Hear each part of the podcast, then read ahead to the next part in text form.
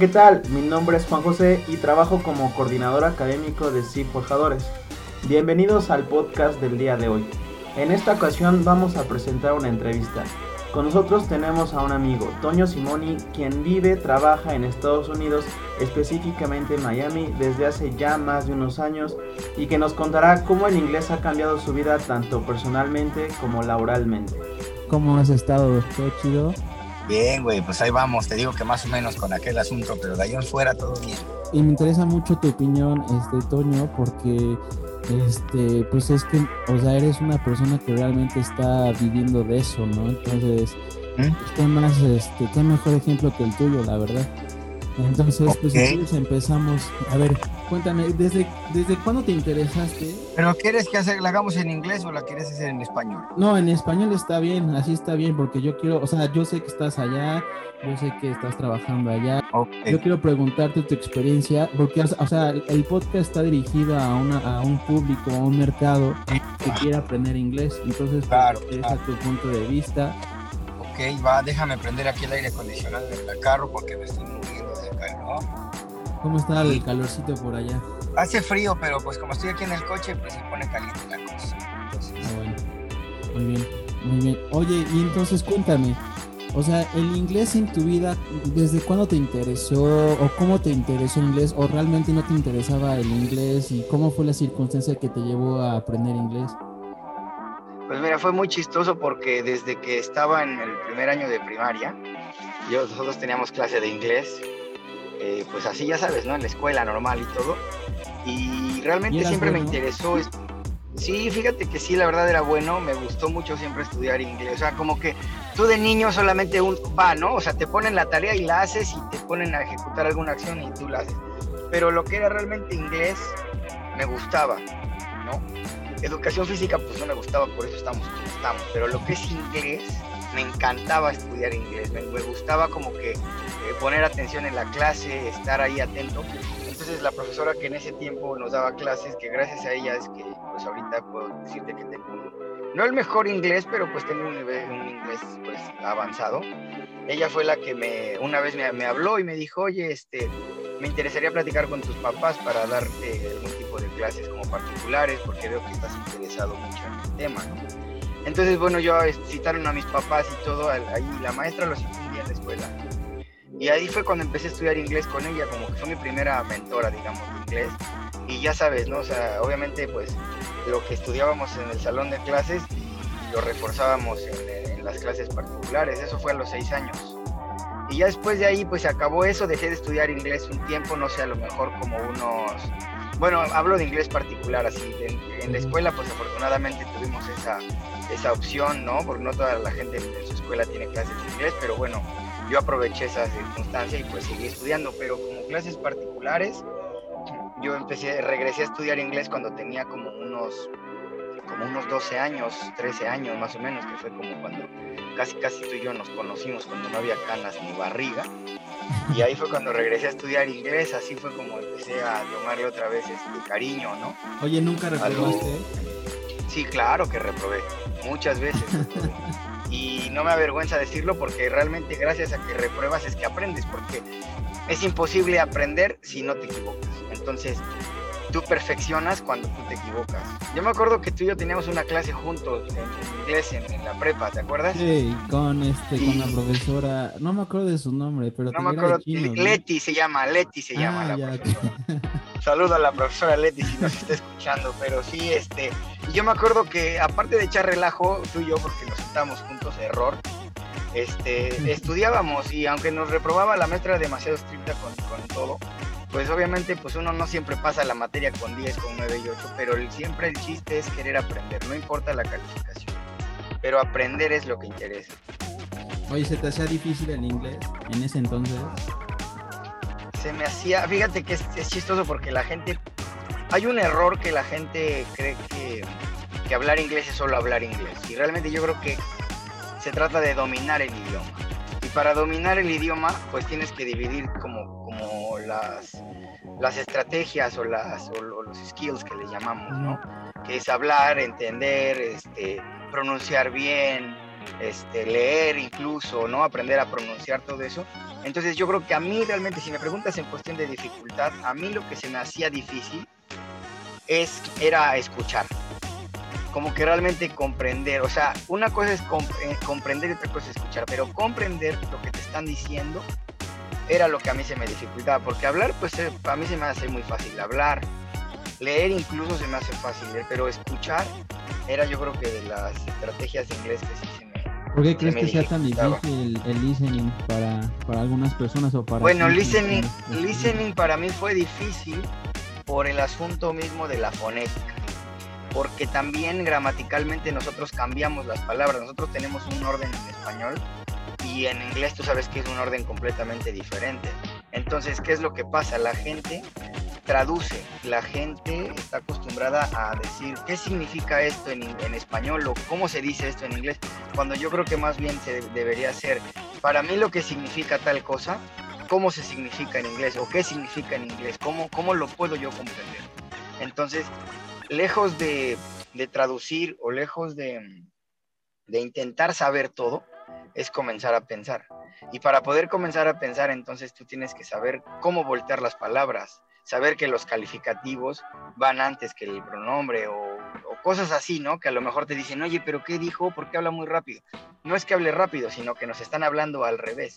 Eso es lo que pasa realmente con el listening. Bueno, en mi caso por lo menos fue así. Oye, entonces, eh, ¿tú aplicas la de qué piensas en inglés?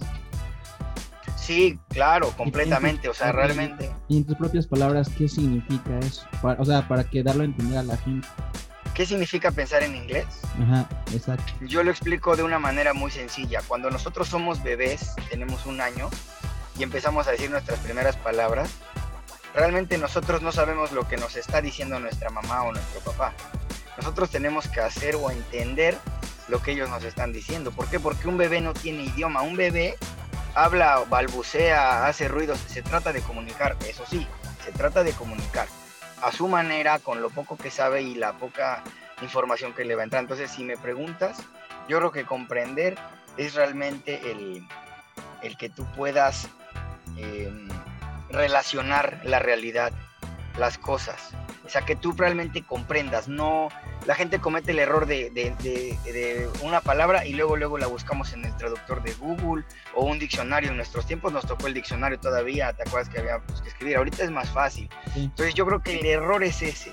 Más bien se trata de que te digan la palabra, te la quedes en mente y que trates de saber en qué contexto te la están diciendo para que tú la puedas aplicar correctamente.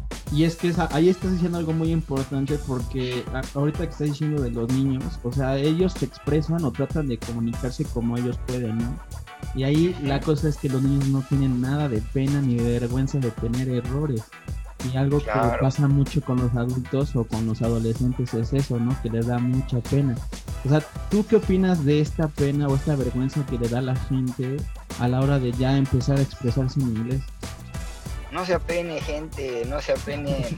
Aquí se trata de, únicamente querer mejorar. Si a ti te da vergüenza, entonces ese es el primer error. Nunca vas a aprender. Si a ti te da pena, estamos muertos, estamos fritos. Lo primero es realmente que tú quieras afrontar la situación de la dificultad porque sabes que va a ser difícil y vas a decir una barbaridad, incluso puedes decir una cosa que no es y cambiar por otra palabra completamente diferente y si te corrigen no tiene que darte pena. Realmente la pena es lo primero. La, la pena es el asunto de no quedar mal. A nadie nos gusta quedar mal. Pero entonces, ¿cómo vamos nosotros a quedar bien si no nos estamos dando la oportunidad de aprender? La pena es lo peor que nos puede suceder aprendiendo a manejar o aprendiendo un idioma, aprendiendo a un deporte, a cualquier actividad. Si a ti te da pena, entonces mejor ni lo intentes. Quédate en tu casa y ahí quede. Porque si no, no vas a avanzar realmente. Oye, ¿y cómo afrontas esa situación? Yo supongo que has dicho barbaridades, ¿no? Claro, y hasta la fecha la seguimos diciendo. Obviamente, mira, eh, ni siquiera el 100% del español lo tenemos, porque no me sé todas las palabras en español. Obviamente en inglés, muchísimo menos. Y si hablamos de otro idioma, menos todavía. Entonces, esa situación la afrontas sin pena, nada más aceptando el error, estudiando, comprendiendo el contexto y siguiendo para adelante, sin que te dé pena. Oye, ¿cómo afrontas esas situaciones ya en la vida real, ahí que estás en Estados Unidos? Pues todo, todo tiene que ver mucho con el carácter, también tiene que ver mucho con la actitud de la gente. tiene que ver con ese positivismo que tú le pongas. No, no todo va a salir perfecto. No todo es perfecto. La pronunciación incluso a los que eh, puedo atreverme a decir hablamos inglés, no es perfecta al 100%. Hay palabras que tú a lo mejor, o sonidos, ¿no? Tú sabes que si pones la lengua abajo de, de los dientes que pronuncias, no siempre va a ser perfecto. Entonces lo único que tenemos que hacer es seguir adelante y mejorar. No hay de otra. Practicar, practicar. Si quieres hablar, tienes que hablar. Si quieres leer mejor, tienes que leer. Si quieres este, aprender a escuchar, escucha música, escucha gente, escucha muchas cosas, podcast, escucha todo lo que tú quieras. Pero entonces, hazte el propósito de realmente mejorar los skills que quieras mejorar. Exacto. Eso es lo que yo pienso. Oye, sígueme contando un poquito acerca de, de, tu mentora, de tu primera profesora. Dijiste que este, pues fue la primera que realmente como que, este, así como que te dio las ganas de estudiar en inglés, ¿no? Cuéntanos un poquito más de eso. Bueno, estuvo chistoso porque yo no me esperaba con que me, ella, o sea, cuando tú eres niño, tú solamente vas por la vida creciendo. No tienes esa, ese nivel de conciencia de saber para qué eres bueno o para qué eres malo hasta que eres más grande. Entonces yo realmente pues no sabía que era bueno para eso. Entonces si ella se fijó en algo, es porque a lo mejor dijo, bueno, vamos a pulir este, este carboncito y vamos a hacer que sea a lo mejor como un diamantito algún día. Y entonces esa ¿cómo te puedo decir? Esa exigencia que ella me daba porque era demasiado exigente, o sea, aunque eran clases particulares y todo, siempre se manejó con una exigencia muy alta. Entonces, yo a ella le agradezco ese nivel de exigencia porque gracias a eso se me quitó lo que tú decías, la pena, se me quitaron las ganas de, desistir, siempre hay que ir para adelante y aunque hay gente que se ríe y que se burla y todo, pues no te tiene que importar. Entonces, algo que, algo que ella me clavó así como un como un este, archivo mental desde chiquito es aprender, mejorar, escuchar. Siempre tienes que aprender a mejorar. Y lo más importante, aprender a pensar en el idioma, a razonar. Eso es lo más importante que me acabo. El razonamiento en un idioma completamente diferente al que, al que yo traía. La ventaja, y que ella me lo dijo, es que ella me acuerdo perfectamente que me lo dijo en la primera clase. Si tú te enfocas realmente en aprender hoy y en razonar, o sea, esta clase nunca se te va a olvidar porque te vas a dar cuenta que a largo plazo, cuando seas grande, cuando todo, tú vas a tener ya aquí adentro una semillita que va a ir creciendo poco a poco. ¿Cómo? Pues regándola. Entonces, para regar esa semillita tienes que practicar. Ese, ese es todo. O sea, ella me lo dio en mi primera clase. Cuando tú eres niño, absorbes más las cosas y nunca se te olvidan. Entonces, para mí lo que ella me clavó fue el, razonamiento en, inglés. Muy bien. Ese es el resumen de todo, el razonamiento. Oye, ¿y tu familia qué rol tuvo dentro de tu desarrollo de este idioma? Mis papás siempre me han apoyado mucho en las decisiones que he tomado en cuestión de aprendizaje y todo. Y ellos obviamente pues sabían, ¿no? O sea, que, a lo mejor estudiar un idioma eh, es algo que es muy benéfico para un hijo y pues obviamente los papás siempre quieren lo mejor para sus hijos. Entonces fue así como, ok, pues vamos a ver, a lo mejor yo no sé, yo ni me acuerdo, yo no sé, a lo mejor en ese tiempo hicieron un gran esfuerzo para poder pagarme la clase o yo qué sé, pero siempre fue como un apoyo, como un apoyo muy grande, ¿no? Tal, tal es así que hoy en día, por ejemplo, cuando tenemos la fortuna de viajar a algún lugar aquí en Estados Unidos o que vamos a Texas, este, por alguna situación, lo que sea, mi mamá se siente muy apoyada en, cuanto a la inversión que hizo, ¿no? Porque realmente lo que ella fue, hizo una inversión en mi educación. Entonces ella ahora ya se, ahora ya se apoya conmigo. Entonces me dice, oye, ¿puedes ir para allá, por favor? Y decirle a esta señora que, qué significa esto, o pregúntale cuánto cuesta tal cosa, o vamos a algún restaurante y, oye, ¿cómo puedo pedir esto? Entonces, yo por lo general le ayudo y hablo por ellos pero también la aviento un poquito a ella para que, pues, así como te salga el inglés, lo hables. Aunque digas cualquier barbaridad, pero inténtalo hablar. O sea, entonces ella como que le da pena y todo. Y le digo, es que no tiene que dar pena, lo que tienes que hacer es quitarte esa pena y llegar y hablar. Nada más llegar a acercarte y basta con decir, water, vamos cheese water, punto. Te va a decir, bla, bla, bla, bla ok, son tres dólares, listo. No tienes que hablar igual que la persona. Entonces, eso es lo, lo, que pasa. Por ejemplo, mi hermana, no sé, a lo mejor mi hermana cuando estábamos más chamacos, este, pues ella me decía, oye, necesito que me ayudes a tal tarea, entonces yo le ayudaba a la tarea, cositas así, entonces en cuestión de, de, la familia, sí es un, sí es, ahora es un gran apoyo el que yo le otorgo a la familia, ¿no? Eso es lo que, lo que sucede. sí, sí, sí. Y siempre, lo, por ejemplo, mi papá toma clases de, clases igual particulares de inglés y aunque no tiene el mejor inglés, pues no le da pena y habla y, y como le sale y como lo puede, lo habla. O sea, aquí no se trata de ser perfecto. Acá se trata de comprender y hablar y mejorar. Nada más. Oye, y entonces, ¿tú, eh, ¿cuánto tiempo estuviste estudiando? O sea, yo sé que lo cortaste a los seis años y luego regresaste como a los 12 más o menos. No, lo corté como a los 8 y regresé a los 12. Ah, ok. Y, en total, ¿como cuánto crees de tiempo que estuviste estudiando con, o sea, en clases particulares? ¿Y cuánto tiempo estuviste estudiando pues en clases de la escuela? ¿Y cuál es la gran diferencia entre ese tipo de, entre esos dos tipos de clases? Eh, estudié, bueno, llevo ya estudiando muchos años. De corté a los 8 y a los 12 retomé.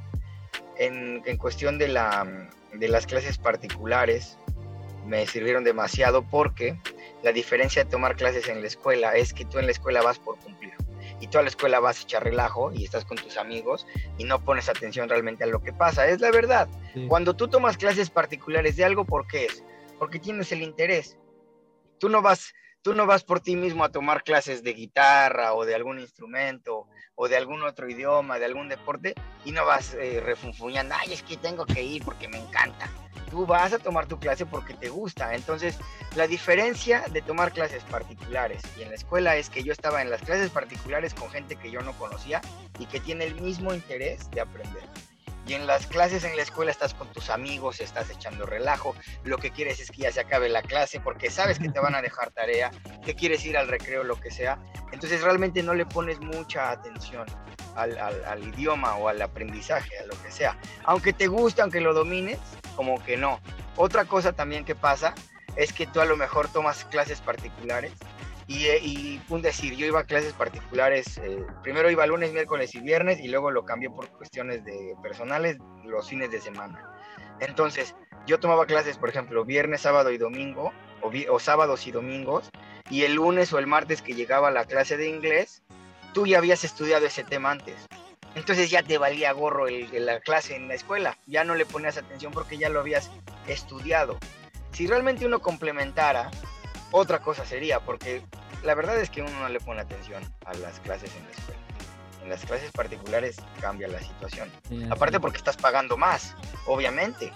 Sí, es lo que dicen, ¿no? Lo que cuesta duele, ¿no? Entonces Claro, no, y bueno, a lo mejor en ese, en ese tiempo la colegiatura pues, de los papás sí, sí costaba y todo, pero tú no tienes ese nivel de conciencia para, para decir, mis papás están gastando muchísimo dinero en mi educación, entonces voy a poner toda la atención del mundo, porque la verdad no siempre es así.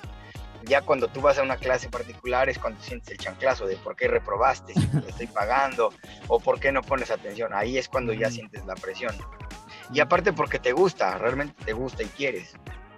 Oye, y este, cuéntame un poquito de qué satisfacciones te ha dado este idioma dentro de, tu niñez, tu adolescencia y ahorita que eres adulto. Ok, las satisfacciones yo creo que en primera el, sentirme a gusto con lo que voy aprendiendo, el cada vez ir mejorando. Todos los días aprendo una palabra nueva o todos los días aprendo un, un este, una, palabra, una cosita por ahí, a lo mejor idioma urbano o a lo mejor diferentes maneras de saber. Entonces la satisfacción viene cuando tú comienzas realmente a sentir esos cambios, esa diferencia. Te abre las puertas a querer estudiar otros idiomas, te abre las puertas a conseguir mejores, mejores oportunidades de trabajo, te abre las puertas incluso para conocer a alguien, para tener una novia, te abre las puertas para muchas, muchas cosas.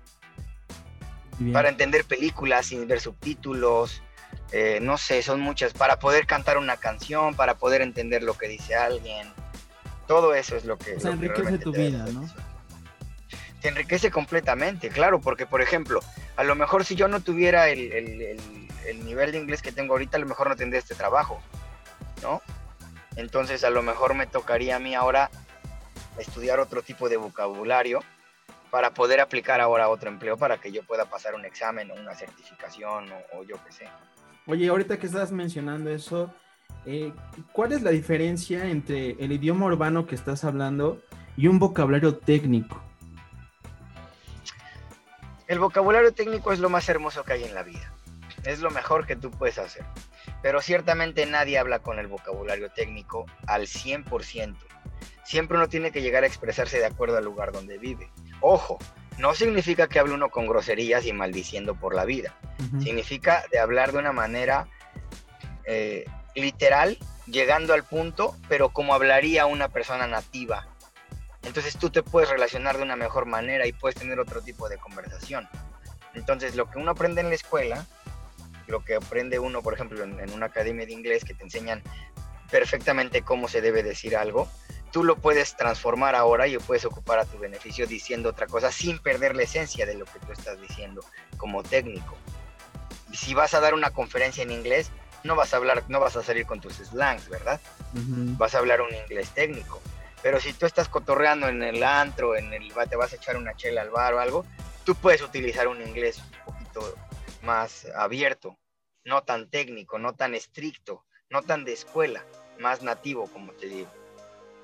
¿Y cómo, se, y cómo, y cómo las personas nativas eh, agradecen o cómo sienten cuando una persona habla con un poquito más de urbanismos o con slang?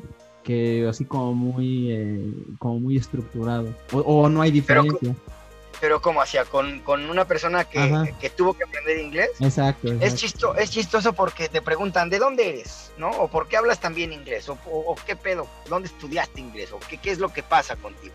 Entonces tú le dices, no, pues sabes que yo estudié eh, cuando estaba muy niño y todo, pero ¿de dónde? No, pues soy de México. Ah, es que a lo mejor no se te siente el acento o hablas muy bien o o no esperaba que me dijeras esto o tal palabra. Entonces ellos no es tanto que se sientan agradecidos, sino que se sienten más en confianza para poder seguir hablando y tocar temas que a lo mejor no se esperaban poder tocar contigo o hablarte de alguna otra situación o incluso hasta pueden tener más confianza y te pueden empezar a platicar ya cosas más personales, cosas más en confianza. Entonces también eso te ayuda mucho. Y puedes obviamente tener una mejor conversación, claro. tú, tú, tú, tú, tú sientes, tú piensas que el dominar este tipo de, idioma urbano, de slangs, expresiones, te puede también este, ayudar a profundizar en las relaciones humanas que tengas este, allá.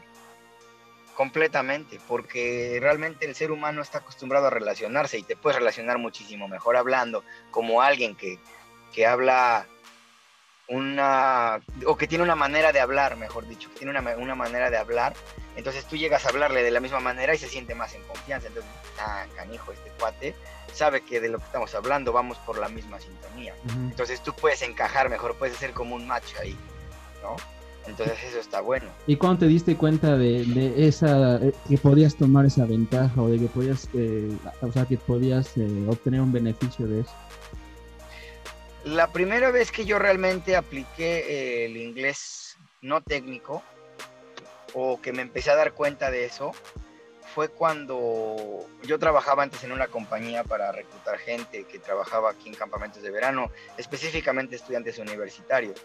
Entonces, el, yo era entrevistador en ese tiempo y reclutador y todo, yo hacía el trámite. Entonces, el inglés que yo utilizaba para con los que entrevistaba o para los aplicantes era un inglés completamente técnico, porque era una entrevista seria.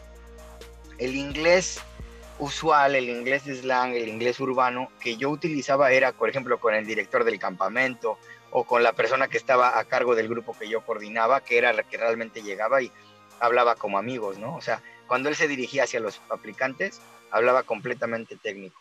Hablaba muy, o sea, sí ocupan slangs obviamente, claro, porque es imposible que no se utilicen slangs pero a lo que voy es que era un inglés más formal.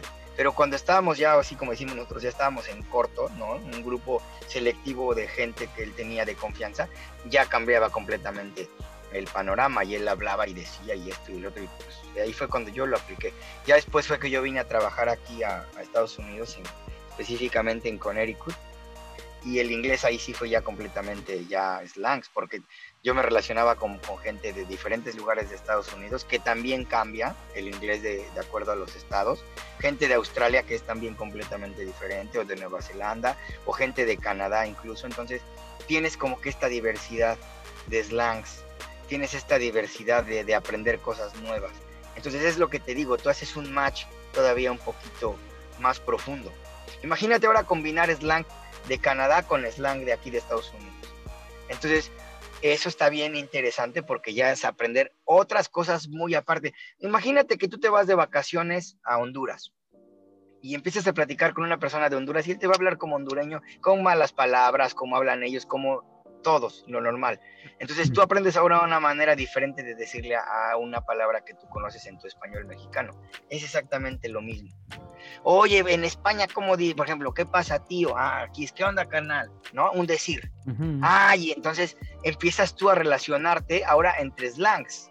Y ahí es donde tú realmente dices, ya puedo hablar inglés, ya puedo tener mejor conversación con gente que yo no me esperaba tener porque ahora tengo un nivel de conciencia un poco más alto y ahora tengo un conocimiento un poco más amplio. Entonces ahí es donde se torna interesante. No nada más tener tu inglés técnico, que se va a entender en todo el mundo, pero que tú te relaciones, que tengas esta habilidad y esta apertura del lenguaje, ya es algo muy nutritivo, demasiado rico, se siente bien, se siente satisfactorio, que te entiendan bien, que no te pregunten qué, qué dijiste, no, que, que sea fluida la conversación. Ahí es donde realmente dices, ya puedo realmente hablar con cualquier persona. ¿Y qué, qué crees que una persona necesite para llegar a ese nivel? Y, mejorar, estudiar y, no quedarse atrás. Lo primero que te decía, si te da pena, entonces vámonos para atrás a su casa. No, este, este no es tu lugar. Lo que uno tiene que hacer es seguir estudiando y preguntando y levantar la mano y aunque la pregunta sea tonta, más tonto eres tú si te quedas callado es aprender, estudiar, que investiguen, no nada más que se queden con la clase, que lleguen a su casa y que investiguen, saquen un tema, un tema de lo que quieran, investiguen cómo es el estilo de vida de Australia, cómo se ve, cuántos tipos de insectos hay en Australia y sácate un artículo en inglés y aunque no entiendas todas las palabras, estudialo, o sea, léelo, léelo y, y, trata de comprender las palabras. Si no entiendes ya de plano una palabra o algo, bueno, detente y trata de buscar a lo mejor un traductor y eso, pero lo primero es, trata de encontrarle el contexto. No vayas luego, luego al traductor. Trata de, comprender una lectura. Eso es lo que yo recomendaría. Oye, de hecho, eso es lo que te iba a preguntar. ¿Cuáles son los tips que tú le darías a una persona estando aquí en México que podría aplicar en su, o sea, en su entorno, en su situación eh, porque, o sea, obviamente no vive con personas que hablan en inglés, sino, o sea, tal vez no tiene tanto contacto con otras personas que sepan el idioma, ¿no? Bueno, lo ideal que yo te diría, obviamente, a lo mejor no todos estaríamos en la misma posibilidad de viajar o algo, pero lo primordial es obviamente viajar, que la gente haga un esfuerzo por ahorrarse una lanita y, viajar y pues, que escuchen, o sea, la gente necesita escuchar cómo, cómo es realmente fuera de un aula el inglés, eso sería lo ideal sino escuchar música de diferentes tipos, no nada más este, escuchar un solo género, ¿no? Escuchar música de los 80s, 90s, cambia muchísimo el lenguaje de los 70s, 80s, 90s, de los 2000, cambia muchísimo como es. Entonces, uno de, los de, los, de los consejos que también daría es leer, lean mucho, escuche, o sea, tienes que dividir los skills que te da una escuela y saber que una cosa es escuchar, otra cosa es escribir, otra cosa es leer, otra cosa es hablar o la lectura en voz alta, bla, bla, bla. Entonces trata de hacer de todo un poco. O sea, trata de escuchar música, de leer artículos interesantes. Nada más lean, lean ahí cosas en español. Trata de, incluso de pensar en inglés. Hay gente que, que, que, realmente quiere aprender y todo el tiempo está pensando en inglés. Yo me acuerdo desde niño ya la maestra me decía, tienes que pensar en inglés, tienes que pensar en inglés, piensa. Entonces, ¿cómo se dice esto? Ah, pues esto se dice tal cosa. Y piénsalo. Eso es lo que hay que hacer, pensar. Pero para poder pensar, pues tienes que ampliar ese conocimiento. Leyendo, nútrete de, cosas en inglés. Que todo sea en inglés. Que no te dé pena que digan, ah, ya, tú te crees gringo. Pues sí, ¿y qué? Ya. Si eso quieres escuchar, sí, ¿y qué? Entonces, que no te dé pena. O sea, nútrete, nútrete con diferentes cosas y que no te importe. O sea, de total, pues al, final y al cabo el que va a aprender eres tú y el que se va a quedar riéndote es el otro y el otro no va a saber nada. Entonces sí necesitamos como que explorar todas las partes del inglés. Oye, una pregunta, este, como para ir terminando. Eh, imagínate una persona que está aquí en México y está este, todavía en duda de si entrar o no entrar a estudiar inglés. Eh, ¿Tú ¿tú cuál crees que sea la importancia del inglés, pero ya en un, en un contexto como este, pues mundial, en el sentido de que qué le puede dar a esa persona el, meterse a estudiar inglés? Ah, bien dicen por ahí que el inglés es el idioma que más se habla en el mundo, pero porque es como que el idioma más universal, el que más todo mundo puede utilizar. Aunque hay más países de habla hispana y hay más países que hablan español, ciertamente el inglés es el idioma que pues obviamente domina, porque a donde quiera que vayas alguien va a hablar inglés. Aunque en, muchos países europeos no les guste hablar inglés o, a lo mejor este, no te contestan cuando, cuando tú les hablas en, en, inglés, no te contestan. Pero en, eso pasa en muy pocas ocasiones. En el resto del mundo el inglés es importante. Entonces, yo pienso que entrar a tomar clases, si alguien quiere realmente aprender inglés, lo ideal es que entre a tomar clases y esas son las bases, o sea, no se esperen que, que la clase, ustedes ya, uy, sea, eso de que, de que aprende inglés en cinco meses, eso son puras mentiras.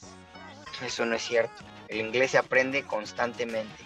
El inglés es como cualquier cosa. No me digas que Messi se hizo futbolista en cinco meses. Nadie se hace profesional en algo en cinco meses, ni en seis. Sí, obviamente en seis meses vas a tener conocimientos básicos, vas a poder hablar lo básico en inglés, pero ya depende de cada quien que después de un, aula se vayan y obviamente practiquen. Pero sí es importante que busquen una ayuda profesional. Es como en todo. Si tú te autorrecetas, si te sientes mal de la garganta o de la panza o lo que sea y te, te autorrecetas, a lo mejor se te quita. Entonces, si tú vas y estudias inglés por ahí solo, a lo mejor hablas inglés es lo mismo. Tienes que buscar una ayuda de un profesor, de un mentor que te guíe y te vaya diciendo cómo. Ya depende de ti si quieres mejorar o no. Pero eso ya es cuestión personal. Pero de que es importante ir a clases, a fuerza que es importante. Sí, ese es, ese es un punto que luego la gente no entiende, ¿no? Yo siempre les digo que es como una, o sea, es una carrera en la cual pues nunca dejas de, este, de aprender este idioma, siempre hay cosas nuevas que estás aprendiendo a pesar de que hayas estudiado inglés o que hayas viajado y hayas vivido, sigues aprendiendo este lenguaje, ¿no? Claro, y por ejemplo algo que platicaba, tengo un amigo aquí de Colombia que luego me dice, oye, ayúdame a, estudiar inglés, y yo, bueno, yo sí he dado a lo mejor asesorías o eso de inglés, pero no es como que mi fuerte, sin embargo yo le puedo ayudar, pero lo que yo le decía es, tú tienes que aprender por lo menos a comunicarte de manera básica. Porque vamos a poner un ejemplo.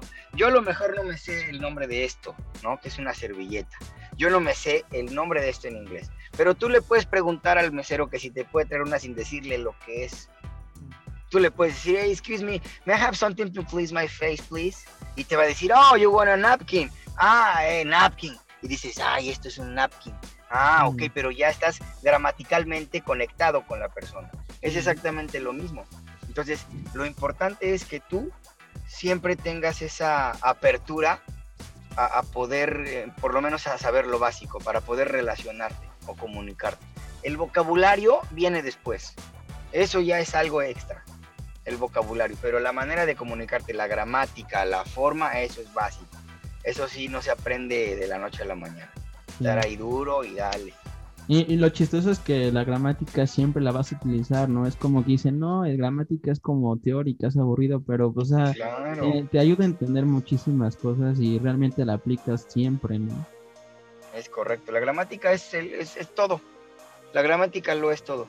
Tú automáticamente aquí en tu cabeza ya tienes la gramática.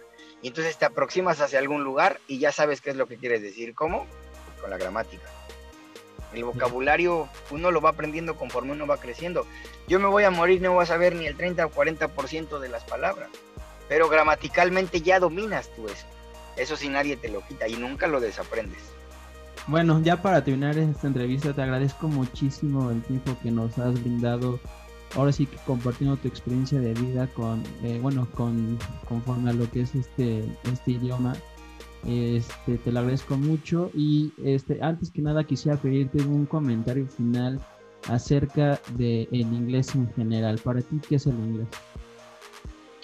Para mí el, el inglés es, obviamente es un, un idioma que yo creo que todo mundo debería hablar.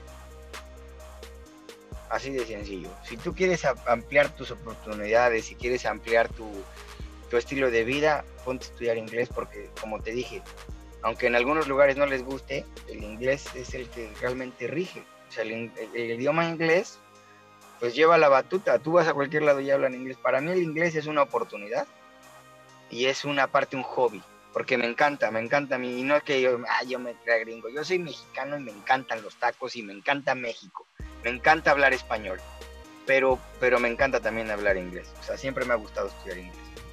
Entonces, es un hobby, es una oportunidad, es un estilo de vida. Es todo eso en una, en una sola cosa. Sí. Ok, muchísimas gracias. No, gracias a ti, mi Juan, por, por este, pues, la invitación. Digo, la gente pues aquí me está escuchando y eh, si estás aprendiendo inglés y tú sientes que no estás avanzado, eh, o avanzando, perdón, no te desanimes, acércate aquí con, con mi estimadísimo Juan, que yo sé que va a tener una gran oportunidad para ti y te agradezco que me hayas tomado a mí como, no como ejemplo, pero sí a lo mejor como referencia para, pues para algo, ¿no? Para que a lo mejor la gente pueda ampliar un poquito más su panorama. Y sí, gracias mi Juan, cuando gusten, pues aquí estamos, ¿verdad? Y para ti también, a tu audiencia, un saludo grande. Y pues nos vemos en la próxima entrevista, mi buen, mi buen Juanelo. Bueno, esto ha sido todo por esta entrevista.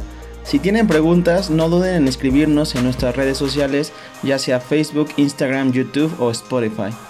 Recuerden que SIP es Centro Certificador TOEFL ITP y preparamos a las personas para esta y otras certificaciones. Este mes estamos dando hasta un 70% de descuento en curso intensivo de inglés. Esperamos que les haya gustado esta entrevista y nos vemos en la siguiente.